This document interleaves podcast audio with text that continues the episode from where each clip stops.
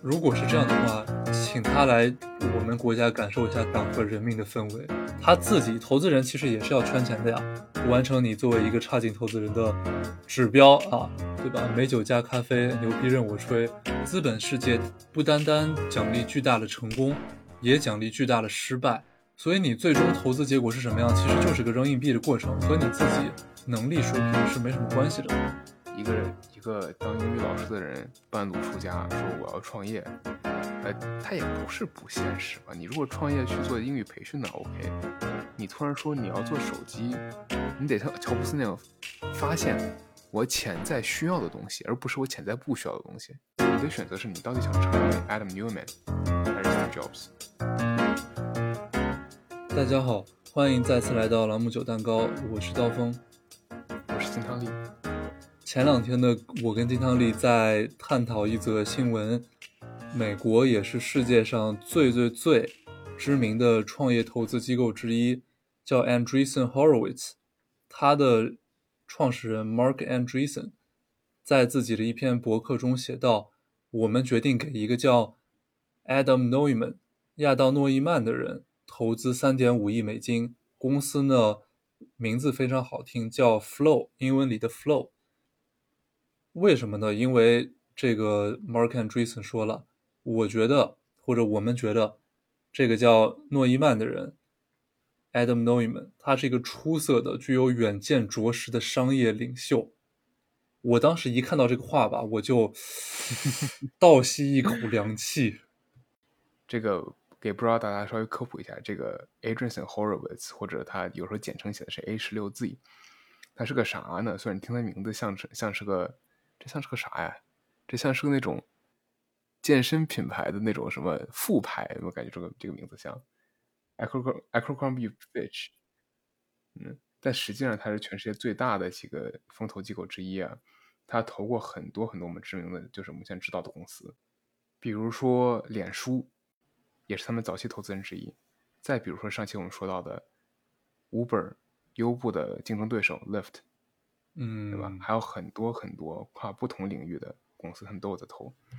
像这么大的风投投资机构，你说他们投的企业，大家平时想应该是都是属于比较靠谱那种，是吧？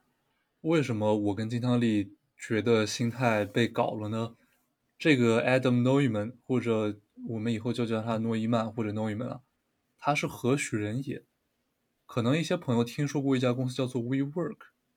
如果你没有听过 WeWork，你至少知道，现在很多写字楼里啊，会有那种非常看着很先进的共享办公空间，装修贼好的。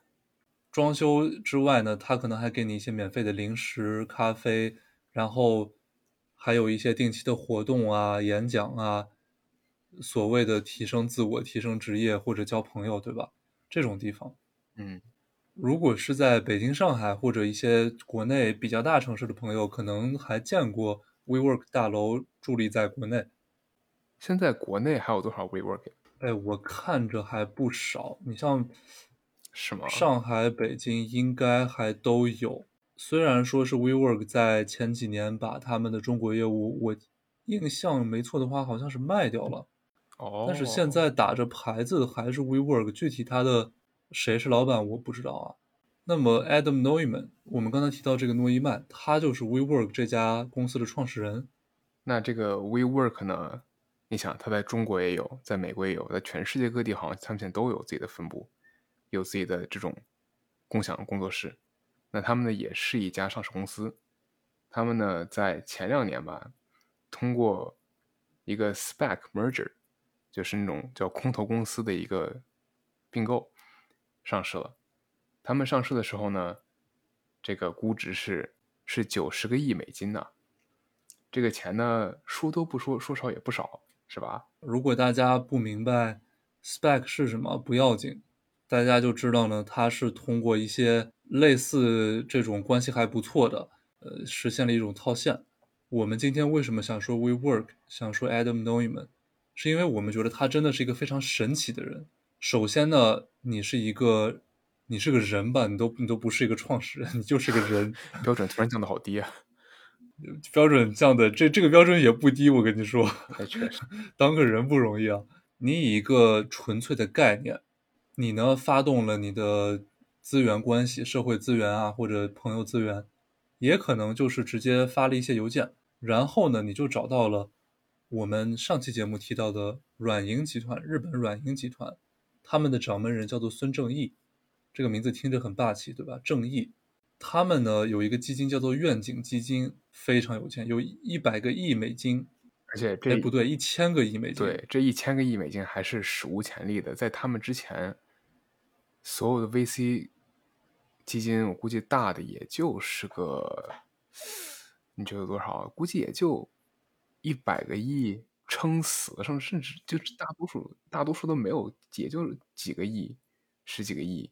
几十几十个亿了不得了。当时在以前几十个亿，然后突然他蹦出来了一千个亿，我们想象你找到他，是吧？找到他就说，哎，我有这么一个想法，你看着给我点钱。然后他就说，那你给我讲讲你公司呗，发挥你的嘴嘴炮能力，看似在好好做公司，结果呢，你的实际本质是你在拿到钱之后会以迅雷不及掩耳之势把这个公司搞垮，然后你拿着钱去逍遥自在。外界看上去好像你的公司还坚如磐石，结果这个软银集团他们就他们是个脑子很有问题的机构。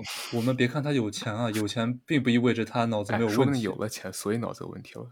也也可能，我特别希望我尽快脑子有问题啊，这个这个是我的一大心愿。他就说，哎，既然你跟我说这么多，我觉得吧很有意思，但我需要一个疯狂的创始人。任何一个创业的人就应该是疯狂的。我希望我投资的企业做一些非常奇特的事情都。是扎克伯格。这个这个人就说了：“你放心，我绝对能干特别特别疯狂的事情。你给我一百个亿，我放一把火把九十亿美金烧掉，自己拿走剩下的十亿美金，那然后全世界的新闻媒体都吐槽我。那刚才我们说的这个虚的例子，给大家举个实的例子，就这个 WeWork 的创始人 Adam Newman。刚才我们不是说他的公司上市的时候，WeWork WeWork 上市的时候是九十亿美金的估值吗？就在他上市前的可能一年半左右时间吧，它的估值你猜是多少？就肯定比肯定比这高，但你猜实际上有多少？几百亿吧，快到就四五百亿那种。四百七十亿美金，他也不知道干了啥。当然了，我们是正好讲的，但就是他在把公司吹到四百七十亿之后，一年半时间吧唧被人踩到了九个九十个亿。你说这这疯狂，这这的确也挺疯狂的。从四百多五百亿掉到了九十亿美金。Adam Neumann 他把这个公司做的可以说很差嘛。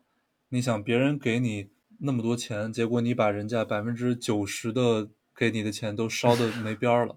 那确实百分之九十了。特别特别神奇的是，我因为之前了解过挺多关于 WeWork 的事情啊，亏了这么多钱，日本的这个软银集团的掌门人孙正义，他居然还给了这个诺伊曼一点八八五亿美金的咨询费，当做什么？当做疯狂奖金吗？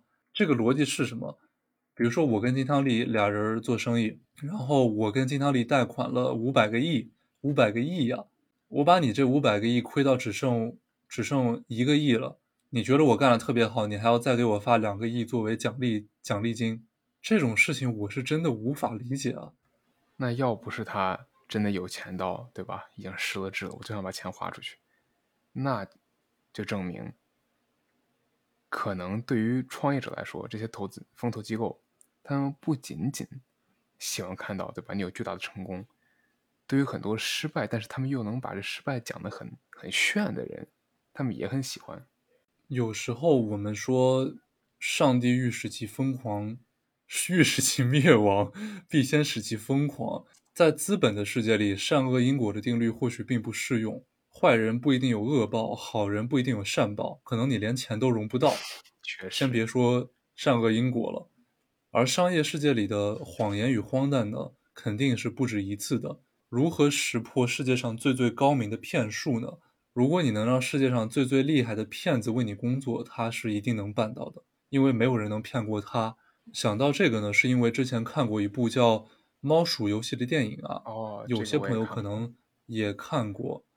对，是两个大大影帝嘛，奥斯卡影帝。而且那个电影里还有当年长得还不宽的小李子，对吧？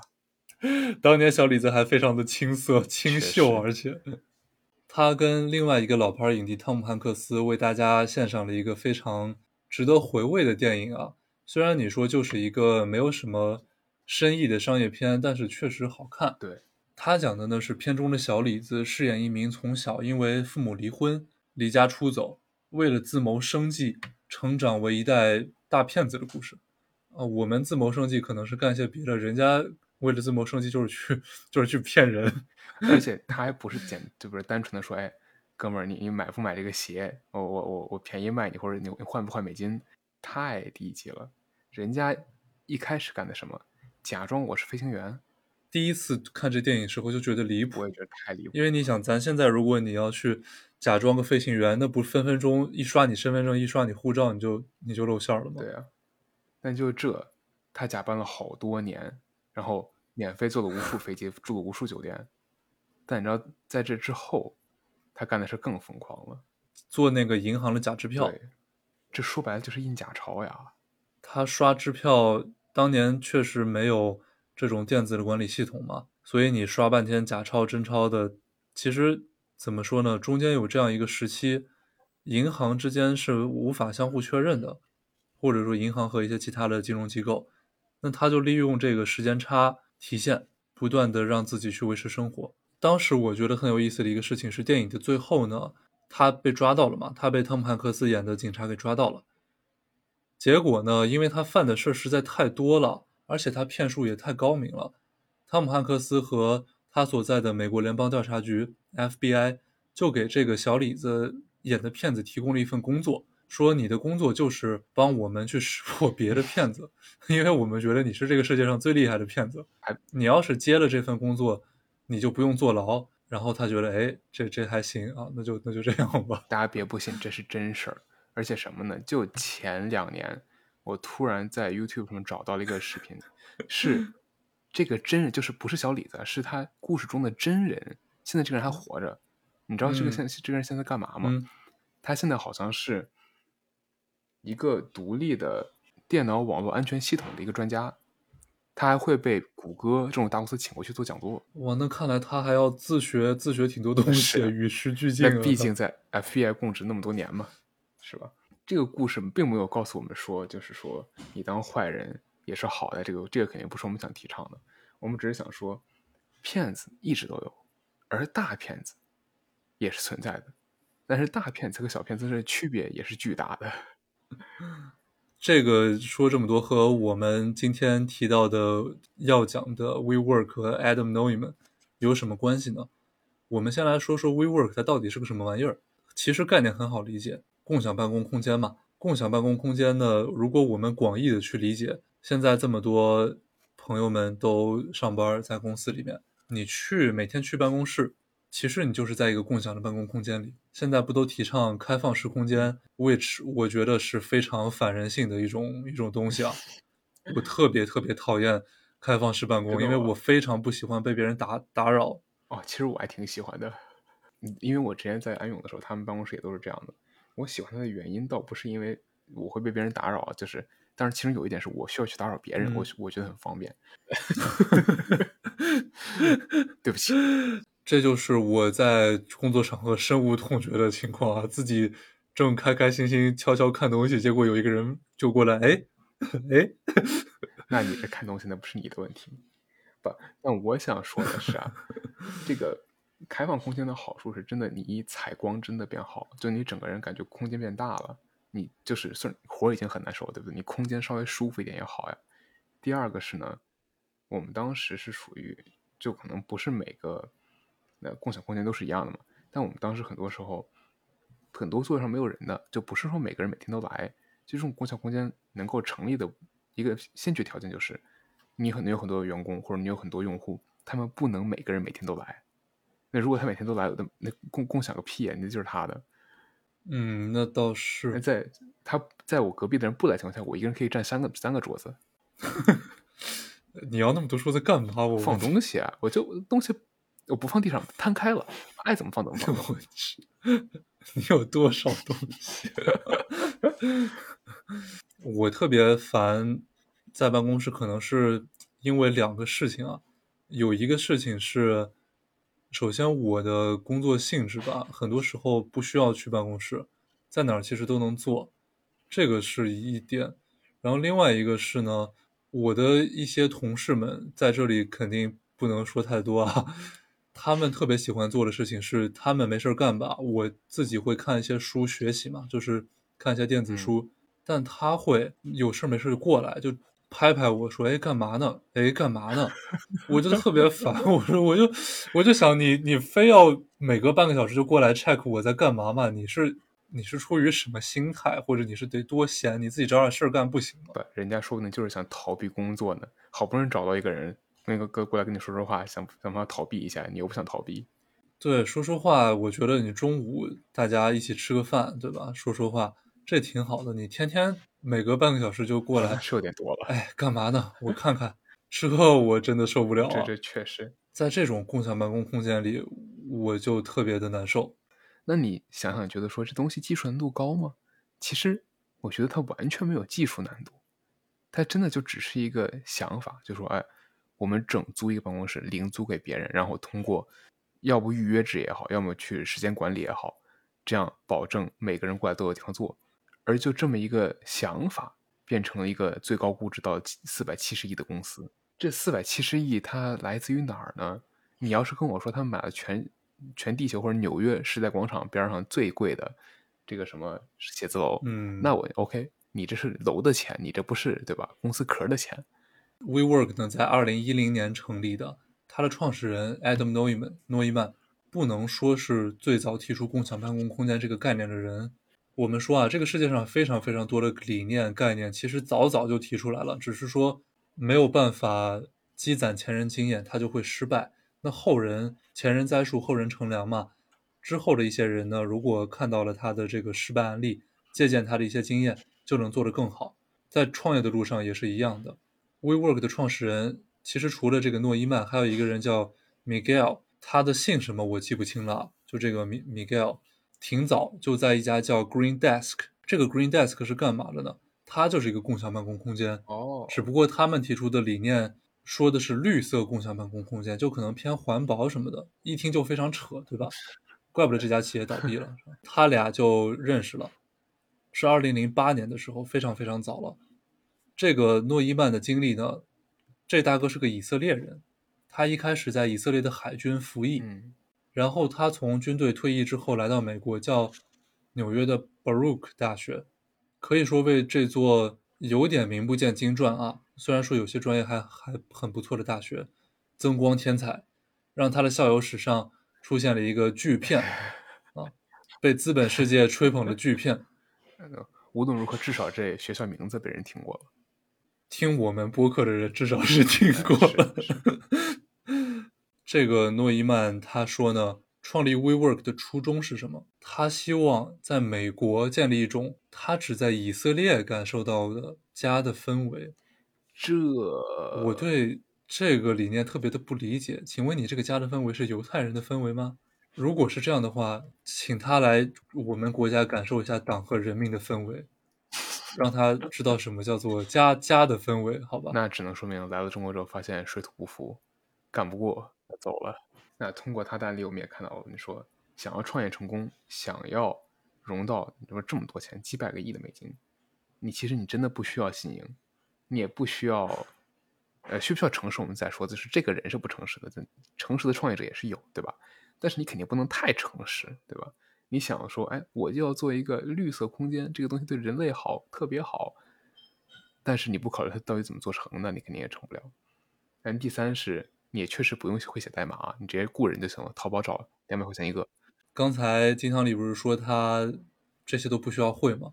那他到底会什么呀？他其实什么都不会，他就会吹牛逼。我们说创业，你可以不会写代码，你可以概念不新颖，你甚至不一定要诚实，但你能会的一定是吹牛逼。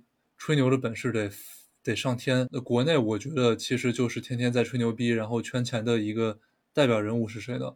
我觉得是罗永浩。有些朋友可能知道他，或者说不少朋友可能都在直播间里看到过他。说实在的啊，我觉得他就是一个纯骗子。我这个话不是调侃，我是真心实意觉得他就是个骗子。什么锤子手机，他这些产品都很差的，甚至有时候他根本就没有做出实际的产品出来，他就要把这些钱拿走，然后自己欠了那么多好几亿个债，就去还债或者干一些别的事情。你说他那些钱到底拿来干嘛？你也不知道。但他每天就在兜售一些概念，说的特别好，就是骗钱。他那手机、电脑我也都没用过，但你说一个一个当英语老师的人半路出家说我要创业，呃，他也不是不现实吧？你如果创业去做英语培训呢，OK？你突然说你要做手机，然后后来说做做芯片，他又说要做芯片吗？我不记得了。确实，你说传个手机，它技术含量的确没有造芯片那么高。但它也不低呀，不不然你说为什么不大家不人人在家自己家里，对吧？做手机呢？但这也是我之前想到一点，就是说，你看咱们以前在国内看到很多创业都是那种草根创业。我记得十年前吧，十十几年前，不然很很流行说，对吧？大家都去创业，可能当时那个环境下的确成功率比较高，很多事情都没有被做过。你只要能够，甚至都不一定，像我们刚才说，都不一定你的想法很好。你能够很好去实施它，execute 就可以了。我觉得以后时代变了呀，大人，你说对吧？现在在咱们国家什么都有了，那以后再想创业，你就不能做一些简简单单的，说我做个手机出来。那这我现在随便大街上一千块钱买的手机，比以前可能五六千买的都好。那我不需要这个东西啊。我们现在以后需要的可能是一些越来越复杂的东西。但你这个东西越复杂，你越不可能说。我突然有一天跳出来说我要做这个，我就做了，那不就是骗子吗？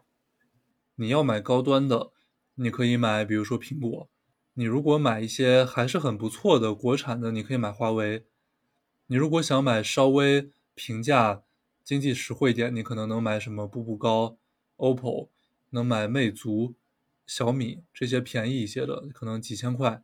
甚至如果你特别特别窘迫，你可以买那种小灵通。翻盖手机，其实现在还是有翻盖手机的，还真有。就我见过那种快递小哥，还是拿翻盖手机的。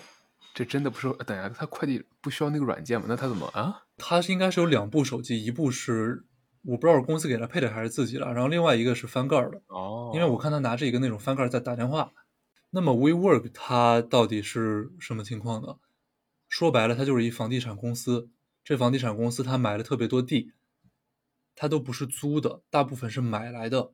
买来的房子呢，改造成共享办公空间，就我们刚才说的这一大套。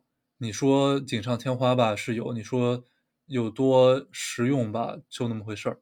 然后呢，他把这些东西租出去，跟客户签一些长约。你在一个大城市打工，对吧？不确定定能待多久，租房子时候直接跟房东说：“哎，咱签个二十年合约。”你说你脑子是不是有问题？哎，你 WeWork 跟客户签合同，不应该是把客户锁死吗？但问题是，有时候客户说跑路他就跑路了呀。尤其像当时 vivo 刚火那当时候，应该是一八一九年吧，一就反正是疫情前的事儿啊。你想疫情前大公司肯定都有自己的办公楼，谁会去找他这种共享空间？那都是一些小公司、创业公司或者那种小那种个人的那种啊服务行业，他们也不需要很多地方，就有个电脑、有个显示屏、有个地方坐，可能就可以了。对吧？对他们来说要求很低，恰恰是这种客户，他更加不可能去长期用这个地方，或者说他更不可能跟你签一些长的、很长的这个合约啊。人家就是该用的时候用，不用了赶紧就赶紧就停了。你说银行是短借长贷去赚这个利差，那好了呀，WeWork 反过来了呀，他跟地自己的地产签个长的，跟客户签个短的，把自己当反向银行吗？把资本的利益输送给广大人民，大家可以想一下，比如说你是一个个人创业者，或者说你认识一朋友，他是一特别不靠谱，每天就拿着一台电脑、一个手机还有充电器，可能还拿一个水壶什么的，就跑到这种共享办公空间去去做事儿了。每天呢，他其实在那儿待着也不长时间，可能偶尔需要过去去做一做。这样的人跟这家公司 WeWork 签了一个共享办公空间的合约，说：“哎，我打算租个十年。”你觉得这靠谱吗？可能过两个月这人就跑路了，你连人都联系不上，你更别说要收他租金了，对吧？很多小企业其实是一个道理，因为创业毕竟非常艰难嘛。小企业可能做一阵子倒倒闭了，或者你的营收非常低，根本交不起这学费，你该怎么办呢？WeWork 的脑回路，我我们都非常觉得非常奇怪，因为如果你只是把房子租在自己手里，你再把它反租出去，你其实就是当个二房东嘛。对啊，我们通说通俗点，转租当个二房东，你收一个租金的差价，但是他都把地买下来了，你本来买地的钱我们都知道，房地产那多贵啊，你连成本都收不回来呢，你还指望挣钱，这显然是不可能的嘛。那确实这公司一直就没有挣钱，但就是他在没挣钱的时候，当当年他疯狂买地的时候，他的估值蹭蹭的涨。虽然说现在我们本期话题除了 WeWork，其实还有一部分是风险投资啊。风险投资也叫创业投资，简单来说就是你想创业，你得找钱，就这么几个字儿。大家不要把它理解太复杂了。他这样的创业是什么呢？我要砸钱，所以我需要融钱。我砸钱的是一个死循环，我一直一直砸钱，你就得一直一直给钱，并且我这砸完钱以后，我其实不知道怎么让它挣钱。所以我只能不断的去圈钱，这种东西是怎么成立的呢？那给大家再稍微的多解释一点，砸钱的，那你讲，你去给别人融资，你不可能跟别人说我就砸钱，我也不挣钱，我就天天砸，那这肯定是行不通的。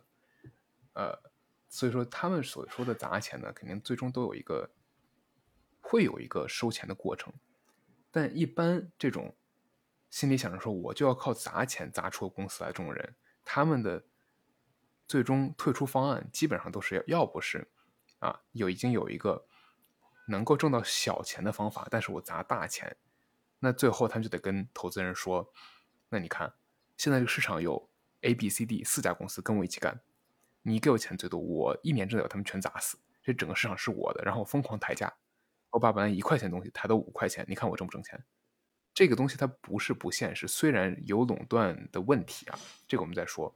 但是确实这是个现实的方法，那不现实的就他妈是 WeWork，他他就是说他这个意思就是说我拿着钱我要去砸，甚至都不是砸一个能赚钱的东西，他就是想说这世界上没有共享空间，我要砸出一个产品来，我只要砸出来人就会去用，我觉得不需要东西，你现在出现了为什么会去用啊？那肯定是你得像乔布斯那样发现我潜在需要的东西，而不是我潜在不需要的东西。但是金汤力说的确实也是现在创投。创业投资这个行业非常非常普遍的现象。你是创始人，你去找钱，然后你跟投资人说的是我要用钱把别人砸死，我的产品怎么怎么好，我的服务怎么怎么好，把他们砸死之后，我形成垄断，然后我抬价，慢慢就有利润，就有盈利了。助长这种风气的资本圈，即使你创始人这么想，如果不是资本，不是出钱的这帮金主们去鼓吹这种思维，其实事情是不会发展到这个地步的。这个金主的思维啊，如果大家感兴趣，我们可以再出一期，因为这个东西其实不是像大家想象的那么简单的一个事情。就你想，投资人他们也都不傻，大家也都是高学历出来的，这个圈子里没有人是傻的，他为什么还要这么做呢？也是一个很有意思的话题啊。当然，我们说高学历并不等于他真的有脑子啊，我们只能确定的是他应该不会没脑子。一方面怎么说，另一方面确实有非常多的、非常多的投资人、金主爸爸们干出了。匪夷所数不胜数的没脑子的事，匪夷所思没有脑子的事情，就你觉得蠢到什么程度才能像他一样蠢？这个人，比如说是清华毕业、哈佛毕业、耶鲁毕业、北大毕业，他一路的履历光鲜亮丽，但你发现这个人其实真的很蠢，他完全没有什么真才实学，这种情形是存在的。那为什么大家说他还能坐在他的位置呢？因为这个世界上个人的愚见啊。谁有钱或者谁的履历光鲜，谁说话就算数。很多时候，其实这是这样一种情况：这些投资人他在圈到钱之后，他自己投资人其实也是要圈钱的呀。你要投资的那些管理基金，不都是你自己的钱？你也是要找你的投资人去投资给你，然后你再当这个投资人，把这些钱投到，比如说 WeWork 这样差劲的企业里，完成你作为一个差劲投资人的指标啊。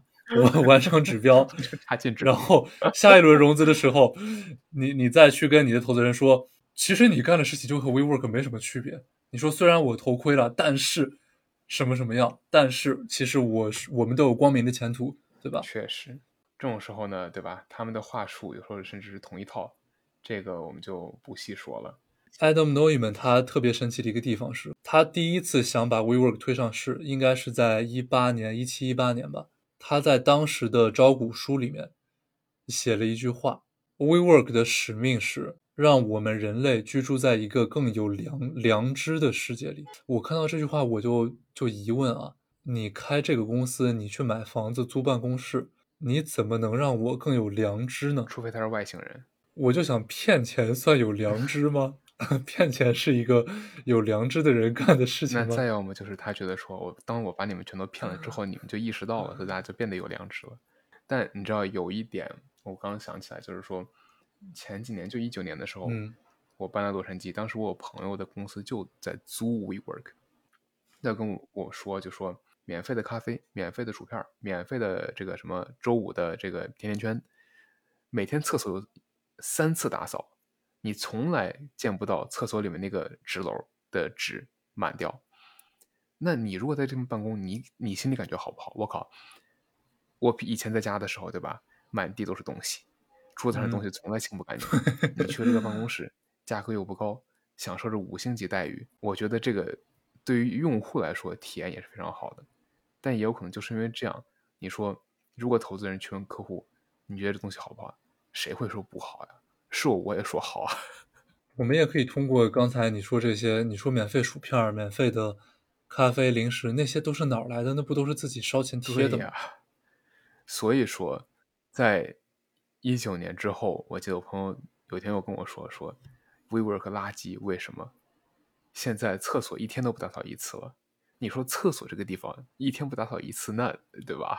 花这么多钱去买零食啊，买这些咖啡饮料，这不应该是一个很难思考的问题吗？真的让我去在这种共享办公空间里，首先我会希望，当然我希望的可能跟每个人每个人希望的不一样嘛。我觉得这些是比较次要的事情，而且它没有办法阻止我从 WeWork 换到一个别的共享办公空间。你说谁不能去把房子装修的好一点？把薯片、乐事多买几包，黄瓜味的、原味的，你多买几个口味，对吧？烧烤味的也得有啊。那，烧烤味的也有是吗？我比较爱吃黄瓜的。但就是这东西真的 太简单做了，谁都可以做，太简单呀，无法成为一个阻止别人换到别的地方去的理由。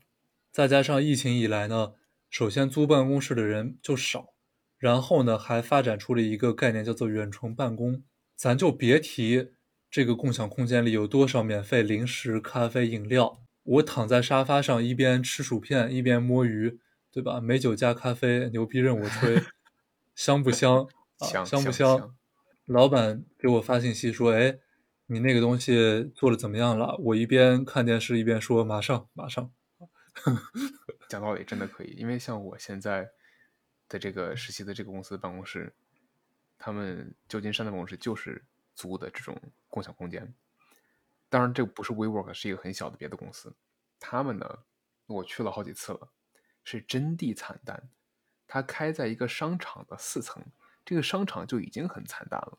就是一层还有大牌，二三四层没有人，四层空空如也，就这一个共享公共享办公室。我走进去，每次进去的时候，那个地方真的蛮大的，就是但实际利用率我觉得绝对超不过百分之二十，其中的百分之十还是我们公司的人，剩下的全都是要么小公司，要么是那种 大公司的员工不想去办公室了。每天就在这边租一个地方，就只来这儿给你们服务。这公司我特别关心他怎么活下去的。我也很想知道他之后怎么活下去呢？这这里给大家，我也不知道是不是个 idea 了。但这公司呢，它不光做共享办公室，它还干嘛？因为它的很多空间的设计是可以冲里，可以冲外，它是有两扇门，还有隔断。所以说，如果需要，它可以把一些办公室那种就是带门的小办公室。在很短时间内改造成一个 pop up，可以给一些店家用，这样它可以冲外使用。的确是一个多功能的场景啊，但是呢，这商场是真地惨淡。我刚不说了吗？四层连个人都没有，除了去办公的人，谁会来这儿看 pop up 呀？大家记不记得我们在这集本集的开头说到美国特别的一个创业投资机构 Andreessen Horowitz，他的创始人 Mark Andreessen 投了一家叫做 Flow 的公司。这个 Flow 它是做什么的呢？它是做商业地产的，其实说白了就是一些住房地产。它的创始人是谁呢？没错，就是我们挚爱的诺伊曼朋友。啊，又回来了，啊，带着他的新 idea 又回来了。他又回来了啊！他就像灰太狼一样，我总会，我一定会回来的，是吧？你说他这个想法新吗？其实不新。而且我看他的采访，他说他说的事情和 WeWork 基本没区别。他跟刚才我们说到这个，让世界变成更有良知的，让世界变得更有良知没有区别啊。他说，我觉得世界应该变成一家人。我觉得现在的人们的住宅生态，人们的居住生态是有问题的。你跟你的邻居啊。你们隔得太远了，大家住在公寓楼里面，是吧？我要把它变成一个地球，变成一个大村子。我要，我要让每个人都相亲相爱，那不就是世界变得更有良知，变得更贴近嘛，对吧？其实他说的话没什么区别的。那你说 Flow 这公司具体到底干嘛的呀？它总不能就是个像个传统的地产公司，圈块地盖房买房。其实他干的事儿真的基本上就是这样子。肯定有一些额外的东西嘛，它可能有一些额外的加成服务，比如说你居住的我的这个住宅区里面，老几套、老几样，大家都可以社交的区域。然后呢，你可以来社交区域里办活动，你可以来社交区域里听一些讲座，你可以在这里拿到一些吃的喝的，你可以在这里认识一些新的朋友。那你说这些东西它是新颖的吗？它其实不是新颖的事情了。早年间在美国上学的时候，早早的就有这玩意儿了。对，这你说的就不就感觉跟以前大院儿住的，对吧？大家几家可以在中中间共享空间里面做点事儿。其实你真要说这种 idea 信不信？几千年前中国人、罗马人都在做了。播一段插曲，什么插曲呢？我们每个人都知道美团嘛，美团你肯定知道，但凡点过外卖，美团的创始人王兴，他也提到了我们刚才提到的创业机构 Andreessen Horowitz，他的创始人 Mark Andreessen。王兴说了，他特别佩服 Mark Andreessen 的一点是，Mark Andreessen 认为，世界上如果你抽象到一个程度，你用抽象思维去思考，世界上需要解决的问题其实就那么多。那么创业呢，你要么解决一个新的问题，但新的问题比较难发现；要么你用一种新的方式去解决老的问题。王当然这个时候是王兴去引用 Mark Andreessen 的话，他们投资公司喜欢投这种。解决老问题的公司，那有时候可能这个方式有问题，他就每隔三年去投资一个新的方式，但其实解决的问题是一个问题。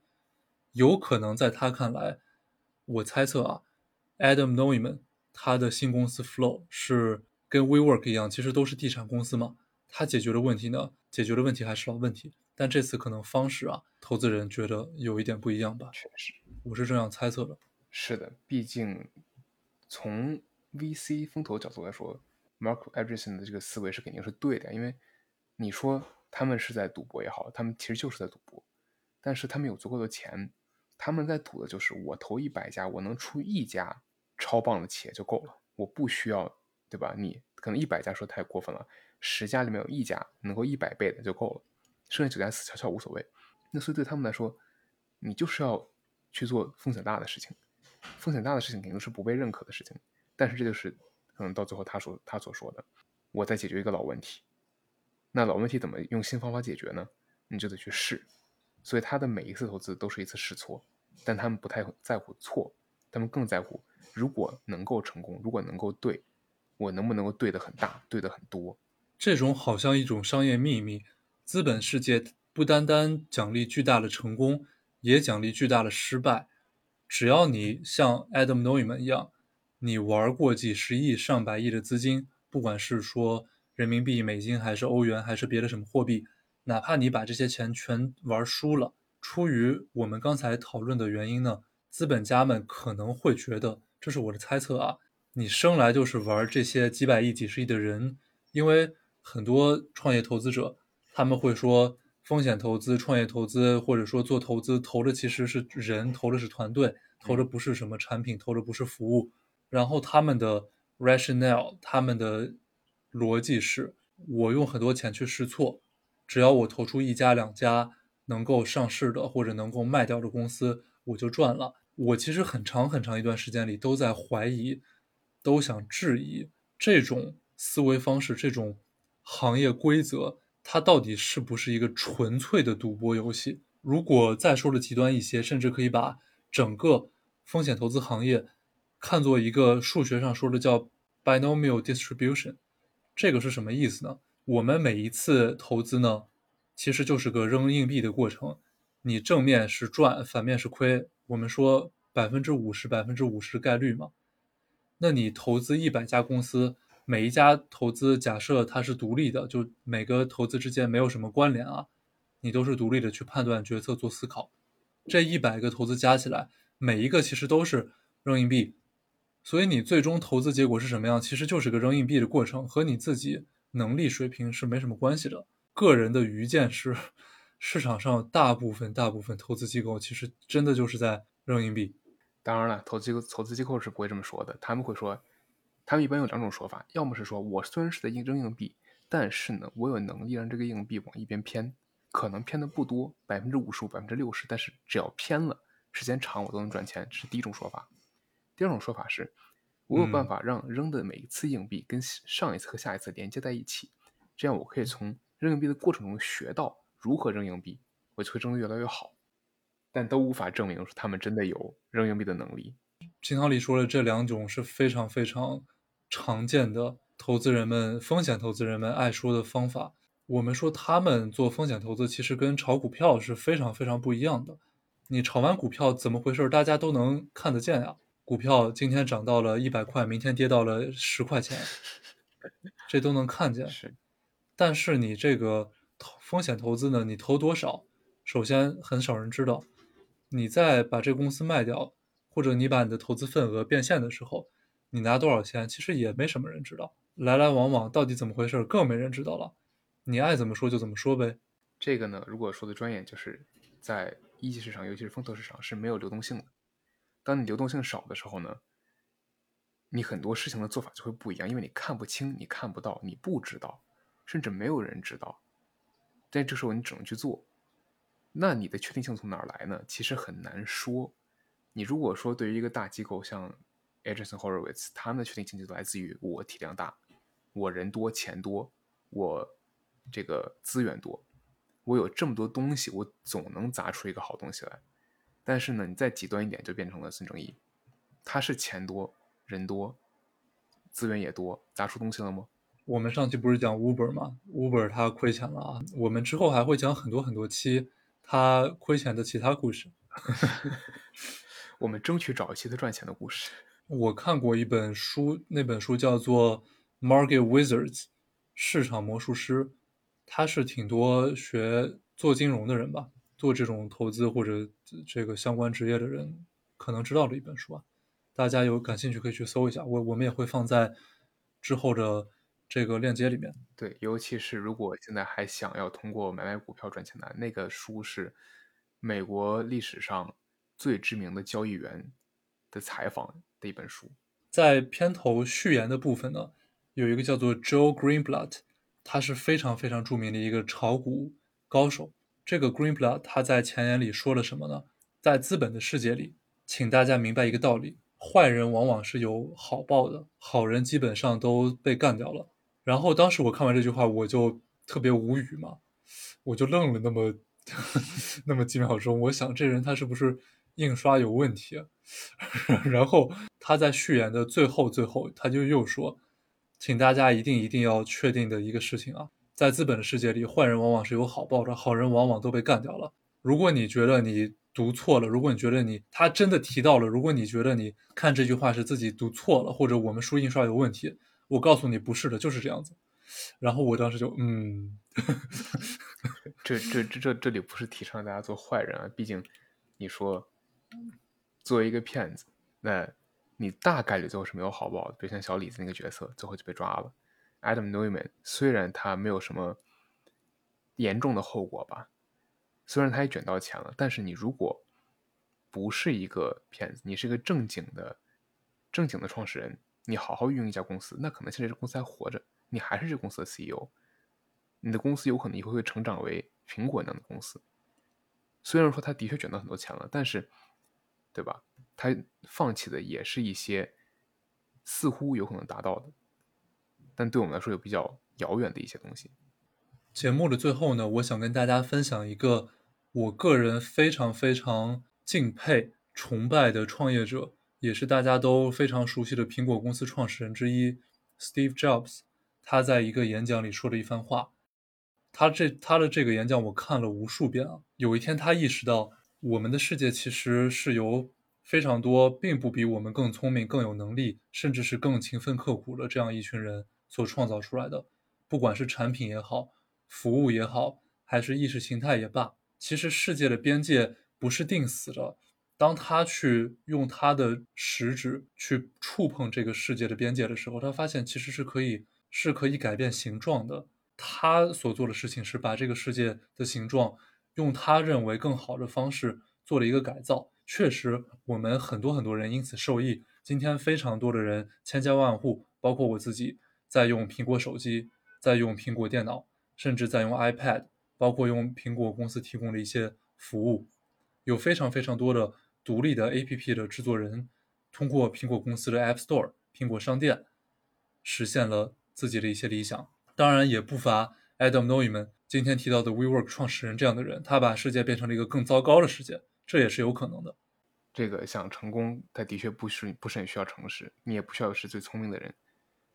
他到底需要什么？这个我们可以再说。但是我想问大家的事情就是说，那像 Adam Newman 他成功了，对吧？你不能说他不成功。乔布斯他绝对性的是成功的。那你如果想去做些什么事情？你这是有选择的，你不是没有选择的，一定要去当一个不诚实的人，或者说不干好正不干实事的人。你的选择是你到底想成为 Adam Newman 还是 Steve Jobs？这个选择权都是在我们自己手里的。其实很多时候呢，我们首先要做的事情是想清楚自己到底想要做什么事情。其次呢，也是非常大的一步，就是我们要有勇气去做这样的事情。当我们有勇气去触碰世界的边界，去尝试拿自己的。